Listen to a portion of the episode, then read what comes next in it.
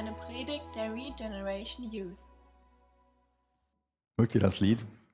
Ich liebe das. Ich glaube, das bringt, bringt sehr, sehr, sehr gut in, in der Kurzform auf den Punkt, was so die ganz wichtigen Dinge sind, die wir als Christen glauben, die wir als Christen bekennen.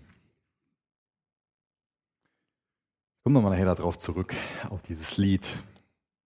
Weil es soll heute Abend darum gehen, dass wir als diejenigen, die Jesu Jünger sind, die im Staub des Rabbis sind, ihm folgen, dass wir auch diesen Rabbi Jesus bekennen, dass wir einen evangelistischen Lebensstil leben. Und wenn wir was bekennen können, ist ja wichtig, dass wir eine fundierte Meinung darüber haben, über das, was wir bekennen.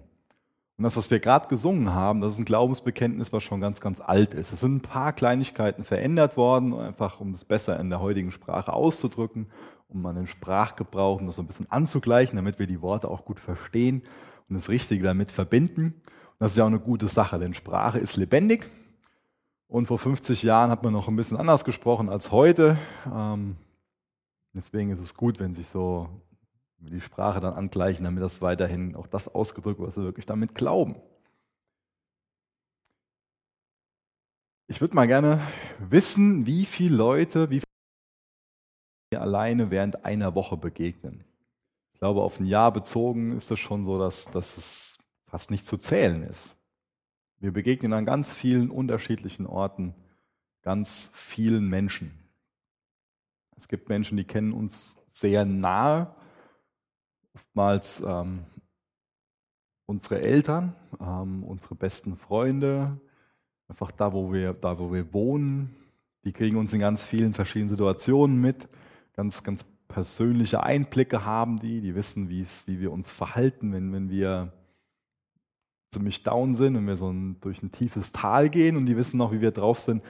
Ja, wenn, wenn wir gerade mal so eine, so eine Sonnenseite des Lebens erwischen, dann gibt es noch die Leute, die in der Klasse vielleicht neben uns sitzen und so einen erweiterten Freundeskreis und auf ganz vielen verschiedenen Ebenen begegnen wir Leute, kennen wir Leute und wir werden gekannt von, von Leuten. Vielleicht hast du jeden Morgen so den, wahrscheinlich hast du den meisten Morgen denselben Weg, da sitzt, begegnest du mit denselben Leuten im, im, im Bus oder auf dem Weg zur Arbeit immer wieder die gleichen Leute, die dir irgendwo so entgegenkommen. Und vielleicht gibt es Situationen, wo dir auch nur eine Person ein einziges Mal über den Weg läuft. Vielleicht, wenn du jetzt in Urlaub fliegst, die Person, die neben dir sitzt. Vielleicht ist es das eineste Mal, dass du der Person da begegnest. Und ich glaube, dass Jesus genau all diese Menschen, die Menschen, die uns, wo wir sehr vertraut mit sind, wo wir so eine sag jetzt mal, lose Freundschaft zu haben, die Leute, die uns sehr oberflächlich kennen und denen wir auch nur einmal begegnen, dass Jesus all diese Menschen im Sinn hat, als er in Markus 16, Vers 15 gesagt hat, geht hin in alle Welt und verkündigt das Evangelium der ganzen Schöpfung. Als Nachfolger von Jesus, als wiedergeborener Christ ist es mein Auftrag. Geht hin in alle Welt und verkündigt das Evangelium der ganzen Schöpfung. Das ist eine Berufung, die wir haben. Es ist auch was, was wir als, als Ehre, als Privileg empfinden, dass wir sagen, hey, das mache ich gerne. Ich habe so einen, so einen wunderbaren Retter, ich habe so einen wunderbaren Freund in Jesus und den, den bekenne ich. Ich will, dass alle Menschen gerettet werden. Das ist ja schon ganz schön krass, wenn wir für uns ein Bewusstsein dafür bekommen, was Jesus von sich behauptet, nämlich dass er von sich sagt, ich bin der Weg, die Wahrheit und das Leben. Das heißt, außer ihm gibt es keinen anderen Weg. Es ist nicht so, dass alle Wege nach Rom führen. Das ist ein Absolutheitsanspruch, den, den Jesus da hegt. Er sagt, nur durch mich seid ihr gerettet. Nur durch mich. Das heißt, alle, die nicht auf ihn vertrauen, sind verloren. Und es wäre fatal, wenn, wenn wir heute Abend dann irgendwie aus so, einem, aus so einer negativen Last, aus einem Schuldgefühl heraus irgendwie, sondern zu sagen, so, ach ja, wir sollten mal mehr von Jesus weitersagen. Aber es wäre total toll, wenn wir genau ganz, ganz neu darüber bewegt sind und Gefühl dafür haben, Menschen um uns herum gehen verloren. Das will ja keiner von uns, oder? Wir, wir wissen ja, wir selbst haben die Gnade nicht verdient. Wir sind aus Gnade gerettet Und genauso ist die Gnade für jeden anderen da. Deswegen wollen wir doch Menschen diese Gnade weitergeben, die die anderen sagen, hey, Jesus ist das Leben, er ist der Weg, er ist die Wahrheit, er ist das Leben. Jesus sagt uns, so wie der Vater mich gesandt hat, so sende ich euch. Wir sind Gesandte von Jesus. Wir sollen die Mission weiterführen, die Jesus hatte. Er hat das Werk am Kreuz vollbracht und wir sollen anderen sagen, Jesus hat das Werk vollbracht. Er hat das Opfer erbracht, was erbracht werden musste, damit Gott, damit Gottes Zorn gestillt ist, damit wir wieder Leben haben können, damit wir versöhnt werden können mit Gott, damit wir mit Gott ins Reine kommen, damit wir gerechtfertigt werden können, damit unsere Schuld vergeben sein kann und wir wieder eine Freundschaft wie Adam und Eva mit Gott haben können dieser Aspekt, dass Jesus uns sagt, ich sende euch so, wie der Vater mich gesandt hat, das nennt man Missio Dei. Wir sind Gesandte von, von Gott und wir haben eine, haben eine Mission, die Jesus angefangen hat. Und wie können wir diese Mission weiterführen? Wie können wir Zeugen sein? Wie können wir Jesus bekennen? Wie geschieht das? Und vielleicht ist es so, dass das bei manch einem von uns, vielleicht doch bei uns allen, ähm, das so ein bisschen Unbehagen hervorruft, wenn ich jetzt davon rede, dass wir unsere Zeit und Energie und alles, was wir so haben, dafür nutzen sollten, um von Jesus weiterzuerzählen. Vielleicht ist es so, dass, dass da irgendwie so ein bisschen weiche Knie entstehen oder so, so ein bisschen so eine Form von negativem Stress. Vielleicht sind wir da einfach unsicher drin, wie wir von Jesus weitersagen können. Vielleicht widerstrebt uns das irgendwie. Und es können ganz verschiedene Gründe sein. Zum einen, weil wir uns vielleicht nicht vorbereitet fühlen. Zum anderen, weil wir vielleicht auf, auf Dinge hören, die einfach ähm, als, als Wahrheit in der Welt gelten, nämlich dass es unverschämt ist. Zum Beispiel, dass es unverschämt ist, angeblich, dass Jesus von sich behauptet, dass er die Wahrheit ist, also dieser Absolutheitsanspruch kann ja nicht sein, Jesus kann nicht so engstirnig sein, die anderen Religionen können, nicht, Religionen können ja nicht all daneben liegen, also das ist jetzt, versteht es, wie ich es meine, das ist nicht meine Meinung, sondern das, was in der Welt gesagt wird. Und vielleicht verunsichert dich das. Vielleicht sind wir auch gleichgültig und denken uns so, ach, so die Leute in meiner Klasse, die können ja einfach mal Google fragen, was, was Google so über Jesus denkt. Oder die können ja mal von sich aus Bibel lesen. Weiß ich nicht, was wir alles denken könnten.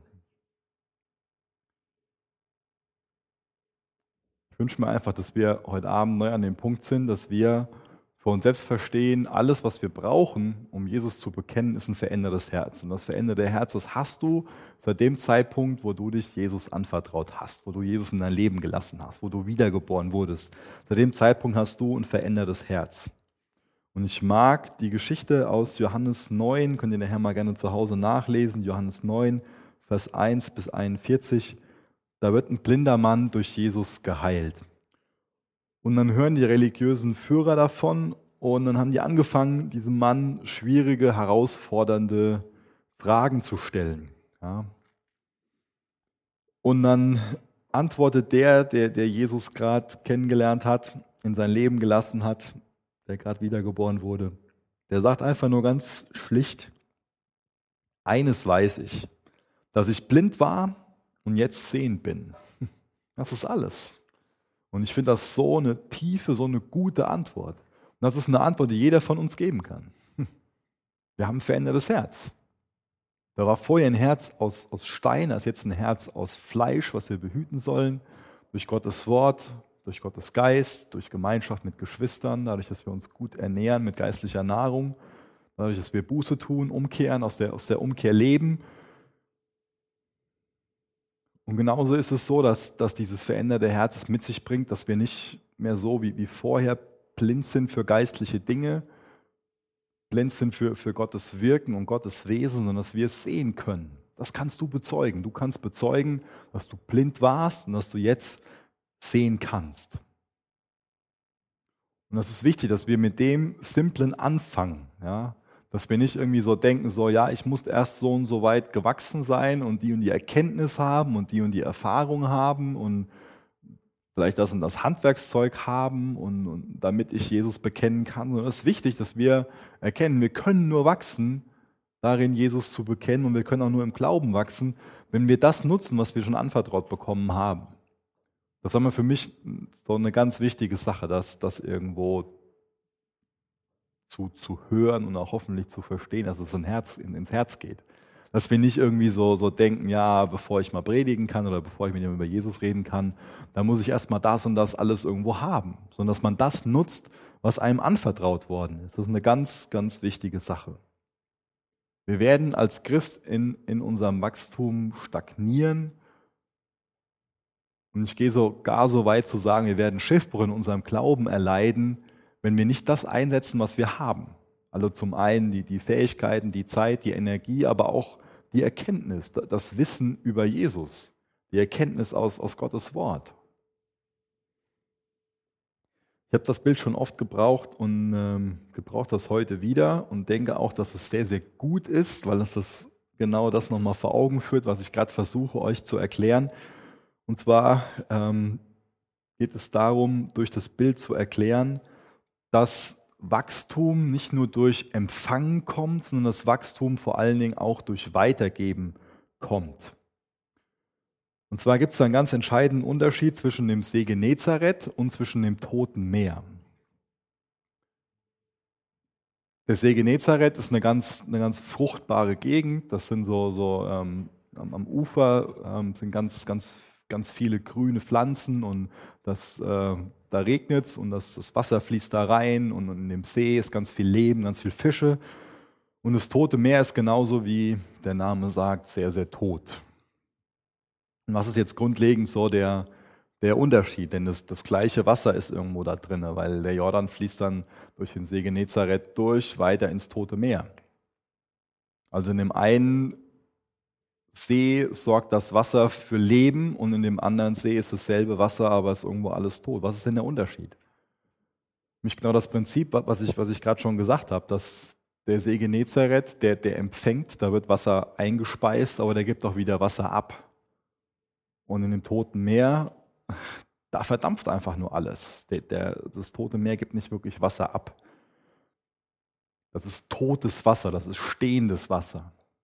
Und lebendiges Wasser, das ist immer fließendes Wasser. Wie ist das denn mit, mit uns? Sind wir totes Wasser, sind wir totes Meer, in dem wir nur versuchen zu empfangen, also zum Beispiel im Gottesdienst sitzen und, und hören, aber dass wir nicht bereit sind, irgendwo was einzusetzen, weiterzugeben? Wie sieht das mit uns aus? Denken wir über das Bild nach. Das ist wichtig schon, dass wir weiter wachsen.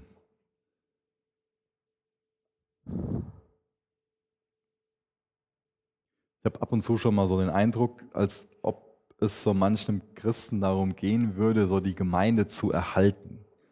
Das kann aus so einem Denken kommen, so von wegen, es wird alles schlimmer und Hauptsache die Leute, die jetzt schon in den Gemeindemauern sind, die, die bleiben noch irgendwo in der Wahrheit. Das ist eine Option es kann aus ganz verschiedenen Gründen so kommen, aber es wäre fatal, wenn, wenn wir irgendwo meinen, dass das, was jetzt hier so passiert, dass das irgendwo das, das Endziel Gottes ist. In dem Sinne, darum geht es an sich, dass wir uns als Gemeinde treffen und dass Gottes Wort gepredigt wird, dass es Lobpreis gibt. Ich glaube, dass das für Gott nur Mittel zum, zum Zweck ist, dass es ein Riesengeschenk für uns ist und auch für ihn. Aber ich glaube, dass es nicht darum geht, dass wir so nur so Gemeinde erhalten, sondern dass wir diese Zeit haben, damit wir gestärkt werden als Soldaten Jesu Christi. Dass wir zugerüstet werden zu, zu guten Werken, dass wir ermutigt werden, dass wir uns gegenseitig trösten.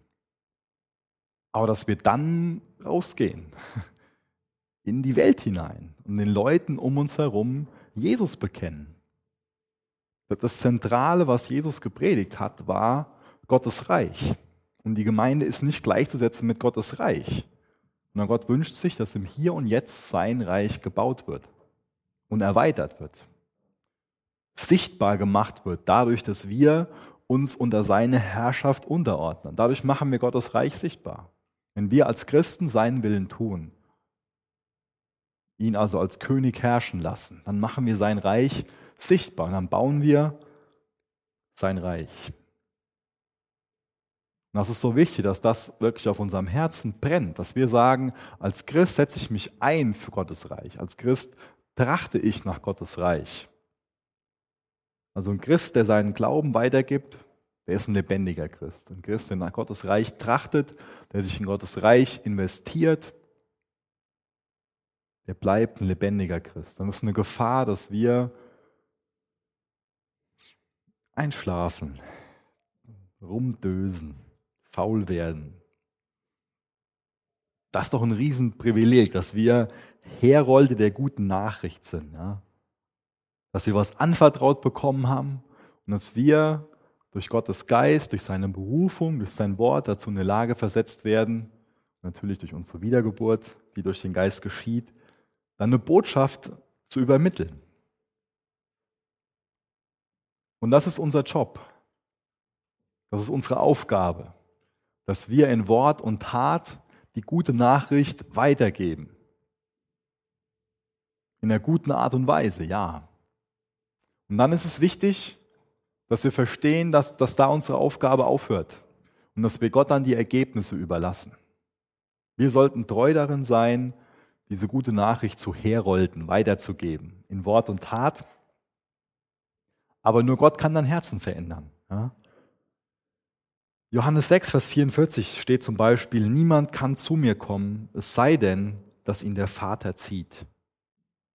Das ist wichtig, dass wir hergehen und, und ähm, in einer guten Art und Weise, wie gesagt, in Wort und Tat die gute Nachricht weitergeben und dass wir dann den Rest Gott überlassen. Dass wir nicht meinen, wir müssen dann irgendwie noch einen so in, in Gottes Reich ähm, hinein motivieren oder überzeugen. Und dass wir die Nachricht, dass wir die übergeben, überbringen und was die Person mit der Nachricht dann macht, das dann der Person überlassen. Wir beten dann weiter und vertrauen auch darauf, dass Gottes Wort nicht leer zurückkommen wird. Und das ist wichtig, dass wir auch wissen, woher die Kraft dazu kommt, weil ich habe eben über diese Verunsicherung gesprochen. Ich glaube, wir sind schon mal alle darin verunsichert und uns ängstigt das vielleicht oder wir kriegen weiche Knie und sind irgendwie so oh, durch ganz verschiedene Gründe. Und dann ist es gut zu wissen, zum Beispiel Apostelgeschichte 1, Vers 8, wenn der Heilige Geist über euch gekommen ist, werdet ihr seine Kraft empfangen.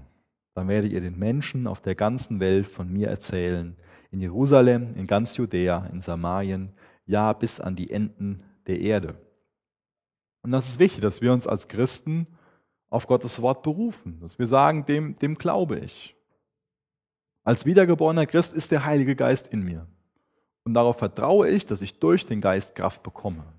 Das ist eine Sache, wie wir im Glauben leben können. In Apostelgeschichte 4, Vers 31, da steht, nach diesem Gebet bebte das Gebäude, in dem sie sich versammelt hatten. Und sie wurden alle vom Heiligen Geist erfüllt. Und sie predigten mutig und unerschrocken die Botschaft Gottes. Lass uns das zu unserem Gebet machen, dass der Heilige Geist genau dasselbe in uns wirkt.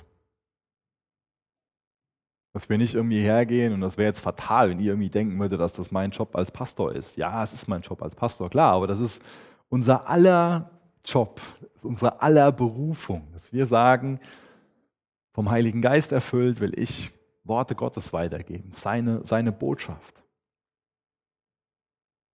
Das bedeutet nicht, dass wir dann ab sofort nicht mehr nervös sind, wenn wir diesen Glauben haben. Aber wir vertrauen darauf, dass der Heilige Geist uns schon helfen wird. Und dann sagt Paulus, das, das mag ich, diesen Vers, den liebe ich, der sagt in Philippa 4, Vers 13, ich vermag alles durch den, der mich stark macht, Christus. Ich vermag alles durch den, der mich stark macht. Teilst du den Glauben? Das ist vielleicht so eine Herausforderung. Jetzt bei einem Arbeitskollegen, bei einer Klassenkameradin. Oder irgendwo, wo, wo, halt sich eine Gelegenheit bietet, wo wir eine Gelegenheit suchen können. Weil wir sollten auch nicht nur immer irgendwie darauf warten, bis, bis sich eine Gelegenheit bietet, sondern wir sollten auch nach suchen Das ist eine Herausforderung, aber dann dieses Ich vermag alles durch den, der mich stark macht. In Römer 1, Vers 16 steht, denn ich schäme mich nicht des Evangeliums von Christus, denn es ist Gottes Kraft zur Errettung für jeden, der glaubt. In Gottes Wort ist Kraft und deswegen sollten wir seine Botschaft auch in Form von seinem Wort weitergeben. Gottes Wort, das, das ist was ganz Machtvolles. Das ist so wichtig, dass wir uns in Gottes Wort auskennen, dass wir seine Worte weitergeben. Und dann wird Gottes Wort eine Wirkung zeigen. Ihr könnt euch zum Beispiel auch mal gerne Jesaja 55 ähm, aufschreiben. Jesaja 55, Vers 10 bis 11. Da wird auch versprochen, dass Gottes Wort nicht leer zurückkommen wird, dass es nicht zurückkommen wird, äh, bevor, also ohne, ohne Ziel, bevor es nicht was, was durchgesetzt hat, was nach seinem Wunsch ist. Deswegen prägt dir Gottes Wort ein und gib, gib sein Wort, seine gute Nachricht weiter. Und dann gib es weiter und dann überlass es Gott, was, was er daraus macht. Was ist das denn für eine, für eine gute Nachricht, die wir weitergeben? Was sind denn so die zentralen Punkte?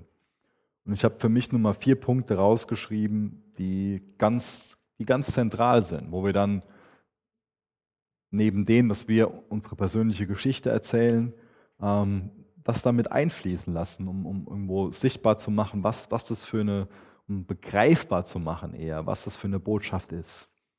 Und ich glaube, eine Sache, die wir natürlich weitergeben müssen, ist, dass, dass jeder Mensch begreifen muss, dass er ein Sünder ist. Das heißt, es muss das Problem aufgezeigt werden. Und ich glaube, die allermeisten Menschen wissen, dass sie Sünder sind. Wenn man sich über das Thema unterhält, dann äh, es mir bis jetzt zumindest so, dass das die allermeisten, die, die ernsthaft dabei sind und ehrlich sich selbst gegenüber sind, dass die schon eingestehen, ja, so hier und da, da, da tue ich Dinge, das, das ist nicht okay. So will ich selbst nicht behandelt werden, aber ich mache das und ähm, aber es gibt viele Leute, die das nicht als Problem ansehen. Die sagen, ja, macht ja jeder. Es ist ja, ist ja jeder ein Sünder. Und deswegen ist wichtig, dass wir das Problem klar machen. Zum Beispiel steht in Römer 3, Vers 23, alle Menschen haben gesündigt und das Leben in der Herrlichkeit Gottes verloren. Alle Menschen haben gesündigt. Ja, aber die Konsequenz daraus ist, wie gesagt, das, das nehmen die meisten an, aber die wenigsten verstehen, dass sie dadurch das Leben in der Herrlichkeit Gottes verloren haben dass sie das von, von Gott trennt. Und darauf sollten wir aufmerksam machen. Und dann sollten wir darauf aufmerksam machen, dass Jesus eine Lösung parat hat, dass er nicht nur ein Problem aufzeigt, sondern dass er eine Lösung parat hat.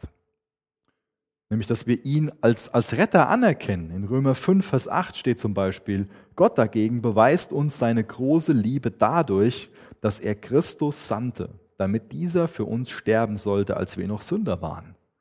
Das ist ein ganz zentraler Punkt der guten Nachricht. Jesus hat sich auf den Weg gemacht, als wir uns noch gar nicht für ihn interessiert haben, als, als wir tot waren in unseren Sünden, ist er für uns gestorben, aus Liebe zu uns.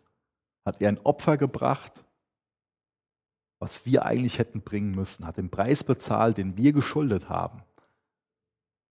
Das können wir weitergeben. Da ist ein Problem, da ist eine Lösung.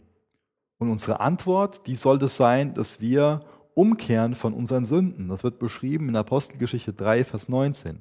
Nun kehrt euch ab von euren Sünden und wendet euch Gott zu, damit ihr von euren Sünden gereinigt werden könnt. Und wir sollten Jesus als unseren Herrn und Retter aufnehmen, annehmen. In Römer 10, Vers 13 steht, denn jeder, der den Namen des Herrn anruft, wird gerettet werden. Das ist die gute Botschaft. Das waren jetzt nur vier, vier Punkte. Und das, das können wir uns merken. Die, die vier Verse können wir uns aufschreiben, die können wir uns einprägen. Und dann können wir uns anhand von den vier Punkten langhangeln, ein Stück weit. Aber ich glaube, dass es wichtig ist, dass wir das Evangelium nicht auf diese vier Punkte beschränken. Denn das Evangelium ist mehr. Ja, das Evangelium ist der ganze Ratschlag Gottes, die ganze Bibel, die aus 66 Büchern besteht. Und die ersten beiden Seiten, die beschreiben, wie das Leben ist, was Gott sich eigentlich vorgestellt hat. Und die letzten beiden Seiten der Bibel, die letzten beiden, die ersten beiden Kapitel, muss ich sagen, beschreiben das Leben, was Gott sich für uns Menschen vorgestellt hat, sein Herz für uns Menschen. Und die letzten beiden Seiten, letzten beiden Kapitel, die beschreiben nochmal das, wie es nachher für diejenigen sein wird, die sich haben retten lassen, mit denen er nachher seinen endgültigen Plan wieder umsetzen kann. Und alles, was dazwischen ist, beschreibt seine Rettungsmission. Und wenn wir anfangen, das Evangelium so zu predigen, wie ich das eben erklärt habe, dass wir erstmal ein Problem aufzeigen, nämlich das Problem, dass wir begreifen sollten, dass wir alle Sünder sind, dann lassen wir die ersten beiden Seiten weg. Und ich glaube, dass es für uns wichtig ist, dass wir die ersten beiden Kapitel predigen, dass wir den Menschen um uns herum sagen, das und das hat sich Gott für uns Menschen ausgedacht. Das ist Gottes Herz für uns Menschen. Er hat über uns gesagt, das ist wunderbar. Er hatte diese Gemeinschaft. Wir sind im Paradies gewesen, im Garten Eden. Das ist Gottes Herz für uns. Das ist Gottes Gedanke, dass wir in einem paradiesischen Umfeld leben, dass wir ein absolut erfülltes Leben haben, dass wir uns des Lebens freuen und jubeln. Und es ist nicht Gottes Plan für uns, dass wir unter der Last der Sünde leiden. Aber dann können wir erklären, dass sich der Mensch trotzdem dafür entschieden hat, dass er sich gegen Gott entschieden hat, weil er es sein wollte wie Gott, weil er sich hat verführen lassen. Aber ich glaube, es ist was ganz anderes, ob ich das Evangelium in 1. Mose 1 anfange zu predigen oder in 1. Mose 3. Ich glaube, dass es einen Unterschied macht. Und genauso wichtig ist es auch, das Evangelium nicht aufhören zu, zu predigen am Kreuz, sondern dass ich die Auferstehung predige und dass ich die Wiederkunft von Jesus predige und dass ich predige, was in der Ewigkeit mit Jesus auf uns wartet. Natürlich soll ich Offenbarung 21, 22 predigen und auf den Himmel hindeuten. Aber ich bin ja nicht Christ nur für was Zukünftiges, sondern meine Wiedergeburt, die hat ja eine sofortige Wirkung, wie ich eben beschrieben habe. Ich bekomme ein neues Herz. Und der Sinn von meinem Leben, der ändert sich. Und das sollten wir mitpredigen, wenn wir das Evangelium weitergeben. Dass im Hier und Jetzt Jesus was in meinem Leben ändern will. Und dass ich dann aufgefordert bin, sein Jünger zu werden, dass er mein Rabbi wird, dass ich als Christ ihm nachfolge. Heißt, als Christ lasse ich mich nicht nur für die Ewigkeit retten, sondern ich habe jetzt schon ein verändertes Leben. Ich will ein Leben leben nach seinen Maßstäben und ich habe als Christ ein Herz dafür, dass sein Reich gebaut wird, dass sein Name groß gemacht wird und dass er verherrlicht wird. Wie gesagt, hört nicht auf oder fangt nicht in, in 1. Mose 3 an, sondern in 1. Mose 1 und hört nicht beim Kreuz auf und macht dann den Sprung zum Himmel, sondern, sondern lehrt den, den, den ganzen Zeitstrahl. Und ich glaube, dass man auch sehr, sehr, sehr, sehr gut seine eigene Geschichte dabei verwenden kann, dass es einfach ein mächtiges Zeugnis ist. Und das war ja eben von den Blinden auch schon so, so eine persönliche Geschichte. Ja. Ich war blind, aber jetzt kann ich sehen.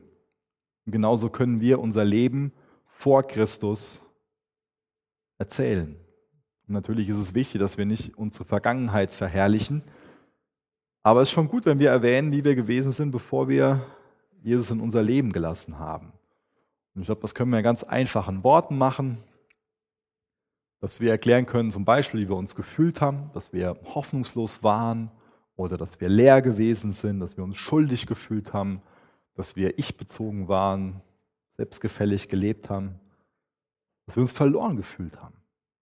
Das sind Dinge, die wir erzählen können und die auch oft einfach Punkte anrühren, weil wir nicht die Einzigen sind, die so gefühlt haben, sondern weil ich glaube, dass diese Dinge, die ich gerade aufgezählt habe, leer, hoffnungslos, schuldig, verloren und so weiter, dass es Sachen sind, die in vielen Herzen einfach so offene Wunden sind.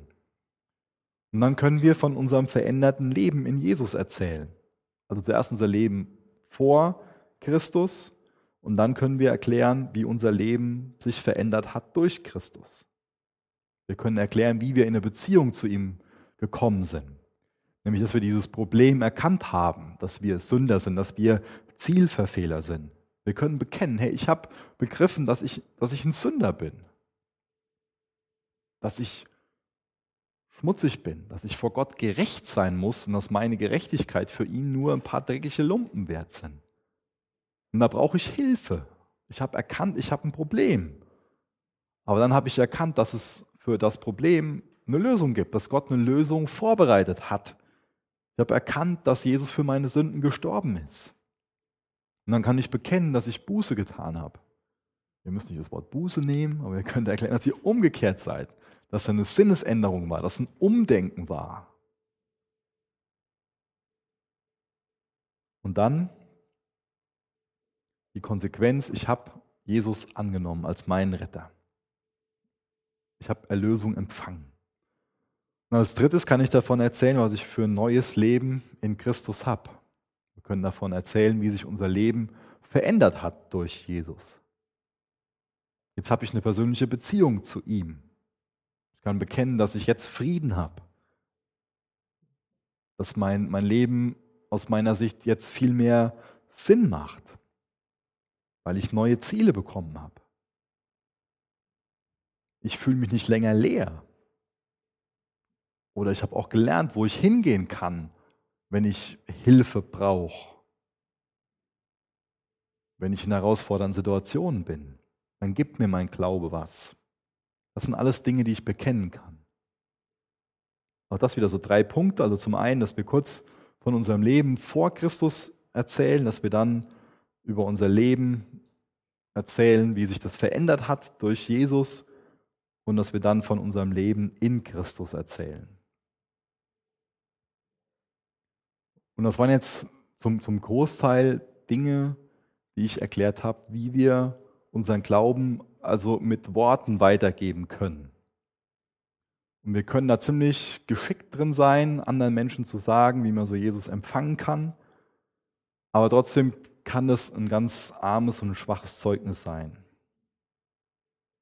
Das heißt, wie ich das eben ganz am Anfang beschrieben habe, ähm, die Leute sehen, wie, wie, wie wir leben. Und unser Lebensstil kann das bekräftigen, was wir da bekennen, kann das unterstreichen, aber wir können auch durch unseren Lebensstil das ganz stark in, in Frage stellen und unglaubwürdig machen, was wir da erzählen. Und deswegen ist es wichtig, dass, dass wir in Wort und Tat Jesus weitergeben, dass wir so leben, dass unser Lebensstil die Botschaft, die wir predigen, glaubwürdig macht und nicht unglaubwürdig. Viele hören das, was wir mit unseren Worten ausdrücken, mit ihren Ohren, aber ich glaube, viel mehr oder viel mehr Herzen hören auf das, was, was wir durch unser Leben, durch die Art und Weise, wie wir leben, ausdrücken. Was ist denn jetzt ein guter Weg, wie wir zu so einem guten Zeugnis werden können?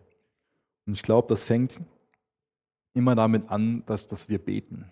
Dass wir zum einen für die Menschen beten, wo wir uns wünschen, dass die gerettet werden.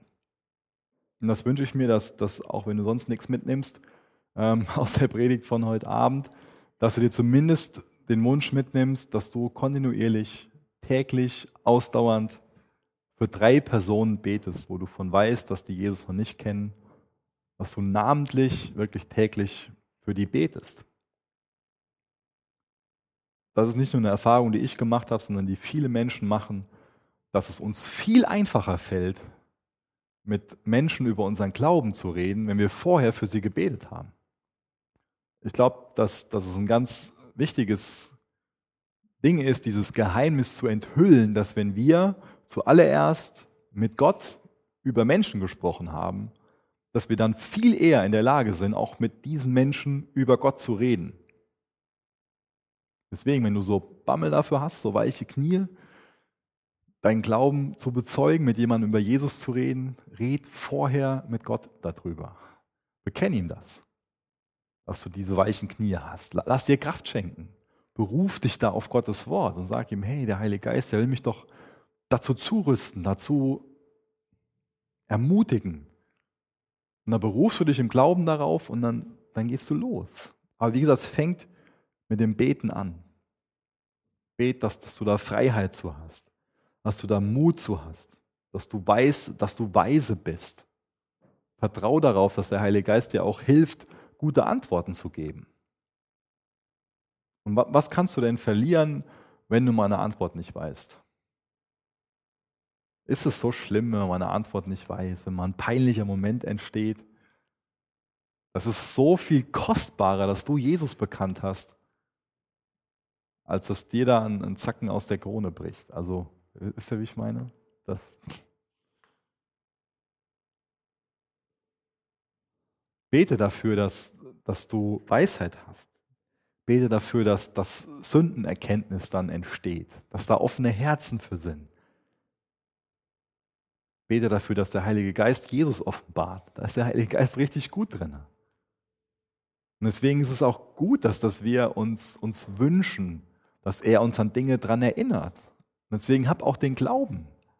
Der Heilige Geist wirkt oft übernatürlich in einer ganz natürlichen Art und Weise.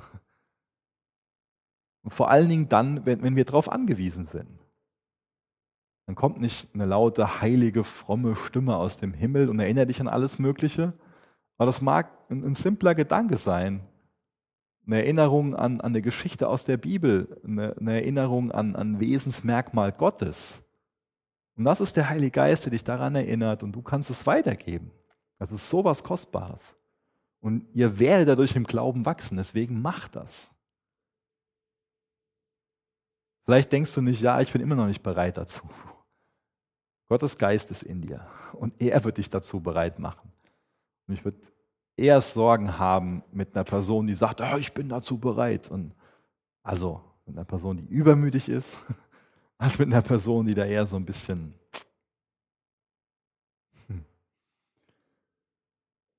Wie gesagt, mit dem Gebet fängt es an und das nächste ist, dass wir unseren Nächsten einfach lieb haben, dass wir unserem Nächsten dienen dass wir, dass da einfach ein echtes, dass da ein ungeheucheltes Interesse an unserem Nächsten da ist.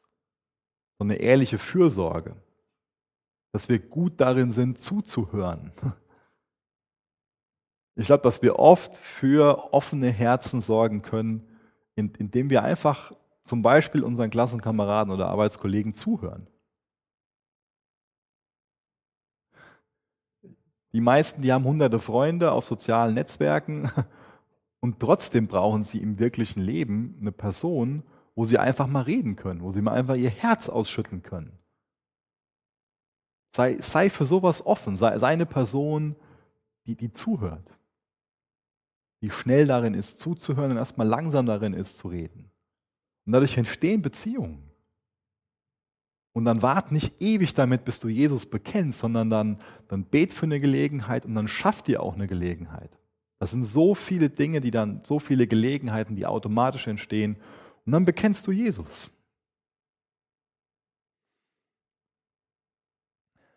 In Matthäus 5, 13 bis 16, da wird beschrieben, dass wir als Nachfolger von Jesus Salz und Licht sind. Salz beeinflusst immer das, was mit, mit Salz in Berührung kommt. Und ihr kennt es auch alle, dass ähm, wenn ihr salzig gegessen habt oder wenn ihr ganz salzige Chips gegessen habt, ja, dann, dann habt ihr Durst. Und ich glaube, dass wir auch so einen Einfluss auf, auf unsere Umgebung haben. Eine Wirkung von Salz ist auch, dass man einen bewahrenden Einfluss hat. Ähm, aber wie gesagt, ein anderer, dass man, dass man für Durst sorgt. Und wenn wir als, als Christ Gemeinschaft haben, dann sollten wir den, den Durst und den Hunger nach mehr Erkenntnis von, von Gott anregen. Und wie gesagt, wir sind Licht. Und wenn alles Finsternis um uns herum ist und dann kommt so ein Licht, wo, wohin schaut man dann? Man schaut auf das Licht. Das Licht zieht in der Finsternis einfach Blicke auf sich. 2 Timotheus 4, Vers 2. Verkündige das Wort, tritt dafür ein, es sei gelegen oder ungelegen. 2 Timotheus 4, Vers 2 war das. Du bist Salz und Licht. Und dann verkündige das Wort. Und dann hast du diese Wirkung, die Licht und Salz hat, die ich gerade beschrieben habe. Und dann bekommst du Möglichkeiten. Dann bete für offene Türen und dann nutz die Dinge, die, die aufgehen. Geh durch die Türen durch. Und ich glaube, dass es so drei Hauptmöglichkeiten gibt, wie wir das dann machen können. Das ist zum einen dieses Beten, Geben und Gehen. Und ich habe das schon oft erlebt, dass, dass diese drei Punkte ähm, genannt worden sind, zum Beispiel bei Vorträgen, wenn es ums Thema Mission ging, ähm, also Vorträge, die dazu motivieren sollen, missionarisch unterwegs zu sein. Und dass danach diese drei Worte so die Wirkung entfaltet haben, so dass ich mich entscheiden kann. So, so eins von denen soll ich zumindest machen. Also so beten, dafür kann ich mich entscheiden. Und ja, wenn ich, wenn ich was habe, dann das, das geben. Das ist vielleicht was für die Reichen, könnte auch der eine oder andere denken. Und das Gehen, das ist nur was für die ganz Mutigen. Also wenn ich nicht geben kann und nicht gehen kann, dann, dann bete ich halt nur. Ähm, das wäre komisch und fatal, wenn wir so denken würden. Das wäre schlimm. Weil ich glaube, dass Beten, Geben, Gehen, dass nichts davon optional ist, sondern dass es alles Teil unserer Berufung ist. Als Christ bete ich. Ich bete natürlich auch für meine Sachen, aber ich bete für die Menschen um mich herum, die Jesus noch nicht kennen. Und ich bete dafür, dass Gott mich gebraucht, um ihn diesen Menschen bekannt zu machen, diesen Menschen vorzustellen. Ich bete dafür, dass es immer mehr ein Herzensanliegen für mich wird. Und ich gebe. Natürlich auch meine Finanzen, aber auch sonst alles, was ich, was ich so habe, gebe ich, damit Gottes Reich gebaut wird, damit von, von dieser Gnade weitergegeben wird. Und ich gehe selbst. Jeder von uns hat Möglichkeiten, wie ich das eben schon beschrieben habe. Wir haben alle Möglichkeiten. Beten, geben, gehen, das sollte, sollte alles so ein Herzensanliegen von uns sein. Und ultimativ soll es uns darum gehen, was in Habakkuk 2, Vers 14 beschrieben ist. Die ganze Erde wird die Herrlichkeit des Herrn erkennen und davon erfüllt sein, so wie Wasser das ganze Meer füllt. Das finde ich ein wunderbares Bild. Die ganze Erde wird die Herrlichkeit des Herrn erkennen und davon erfüllt sein, so wie Wasser das ganze Meer füllt. Ich habe eben schon, schon öfter das Reich Gottes angeführt. Matthäus nennt es das Himmelreich. Und das ist so die zentrale Botschaft von Jesus, dass er immer wieder sein Reich angekündigt hat. Und es kann sein, dass es für uns so ein bisschen was Abstraktes ist, dass wir nicht genau wissen, was wir damit anfangen sollen. Und ich glaube, dass sein Himmelreich, dass sein Königreich, dass das Reich Gottes, dass das aus vier Komponenten besteht. Das ist zum einen, dass es einen herrschenden König gibt. Also jedes Königreich besteht aus diesen vier, vier Punkten. Es gibt einen herrschenden König. Ein Kennzeichen von Gottes Reich ist, er ist König. Er sitzt auf dem Thron. Das heißt, er bestimmt. Und jeder König hat auch ein Volk, hat, hat Bürger die von dem König regiert werden. Das sind wir als, als wiedergeborene Christen. Und es gibt Gesetze, es gibt eine Regierung, die die Gesetzgebung vollzieht. Die, äh, die Bergpredigt in Matthäus 5 bis, bis 7, das ist so die Verfassung von Gottes Reich. Da ist die Gesetzgebung drin. Und dann ist es bei jedem Reich auch so, dass es ein Gebiet gibt, über das der König herrscht. Und da ist unser Gebet, wie wir eben gelesen haben in, in Habakkuk, die ganze Erde wird die Herrlichkeit des Herrn erkennen und davon erfüllt sein, so wie Wasser das ganze Meer füllt. Ich glaube, es ist wichtig, dass wir nochmal daran erinnert werden, jetzt am Ende von der Predigt, dass es bei Gottes Reich so ist, dass es ein Synonym für Gottes Herrschaft ist. Das ist also die Sphäre, wo Gott regiert, wo Jesus als Herr regiert wo aber auch nach seinem Charakter gelebt wird, wo seine Wege hochgehalten werden. Das war jetzt die, diese Komponente Gesetz. Als seine Kinder leben wir nach seinem Gesetz. Wenn er König ist, wenn wir ihn regieren lassen, dann leben wir nach der Bergpredigt. Das Reich Gottes hat damit angefangen, dass Jesus auf die Erde gekommen ist. Mit dem Kommen von, von mit dem ersten Kommen von Jesus ist, ist untrennbar das Reich Gottes verbunden.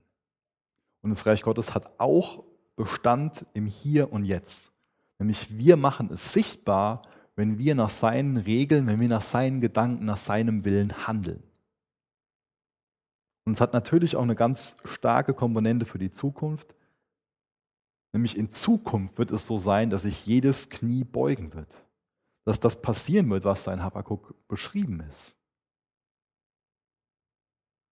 Und deswegen lasst uns nicht auf den Moment warten, wo Jesus als der Löwe Judas wiederkommt. Dann wird die Welt gerichtet. Aber noch haben wir Gnadenzeit. Noch leben wir in der Zeit, wo Jesus gekommen ist, als Lamm, wo er sich hingegeben hat für uns. Noch, noch ist Gnadenzeit, noch ist Zeit umzukehren. Aber Jesus kommt als Löwe Judas wieder. Deswegen lass uns die Zeit nutzen, die Zeit auskosten und schon als, als junge Menschen kompromisslos darin sein, nach seinem Reich zu trachten. Wir dürfen es nicht zulassen, dass das egal ist, dass Menschen verloren gehen. Es ist nur Rettung in Jesus Christus. Jesus, ich möchte dich bitten, dass, dass dein Geist echt ganz tief in unseren Herzen was bewegt, Herr.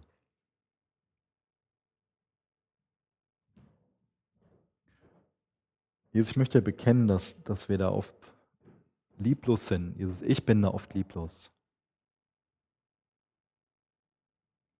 Warum will ich mir nicht eingestehen, dass mir das egal ist, wenn Menschen verloren gehen, aber wenn ich mir mein Leben angucke, dann habe ich den Eindruck, dass es mir doch anscheinend egal ist. Jesus, ändere da mein Herz, ändere unser Herz. Entflamm uns dafür, von dir weiterzusagen, dich zu bekennen. Jesus, wir sind Herolde, wir haben eine Botschaft anvertraut bekommen und wir wollen diese Botschaft weitergeben. Gib du uns offene Türen, Herr. Mach du uns mutig. Erfüll du uns gerade im Moment ganz neu mit deinem Heiligen Geist. Mach uns mutig, gib du uns Kraft, Herr. Danke für das neue Leben in dir. Danke für die Gnade, die uns rettet. Danke für die Botschaft, die wir haben. Mach uns treu darin, sie weiterzugeben, Herr. In Jesu Namen.